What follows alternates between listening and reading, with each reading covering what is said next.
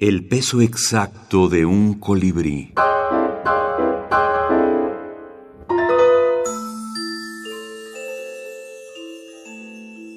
Hadas ebrias. Ketanaba Gómez. Cuentos de cuna.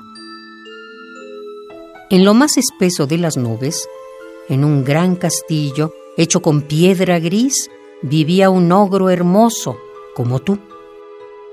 Después de opípara cena, contaba las monedas de oro que había logrado con ahorros de toda la vida. Colocaba sobre la mesa a una gallina que cada noche ponía un huevo de oro y tras guardarlo sacaba su arpa mágica y arrullado con tan dulce música, dormía plácidamente.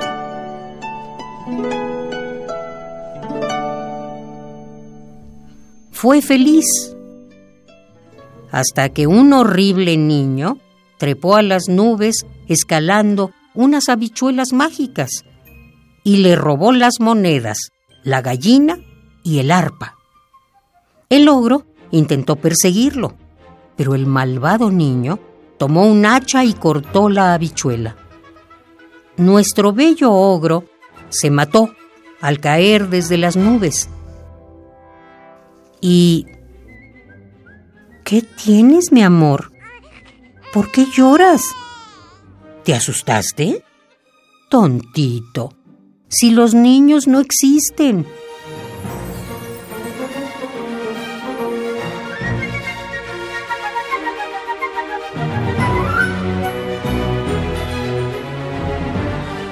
Ketanaba Gómez.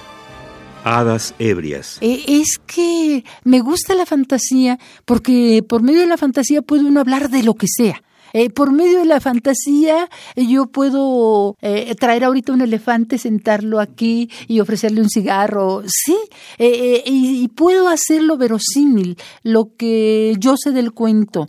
Mientras el relato sea verosímil, puede tratar de lo que sea. La verosimilitud es la que le va a dar toda su realidad, ¿no? Y, y estamos en la ficción, estamos en la en lo fantástico.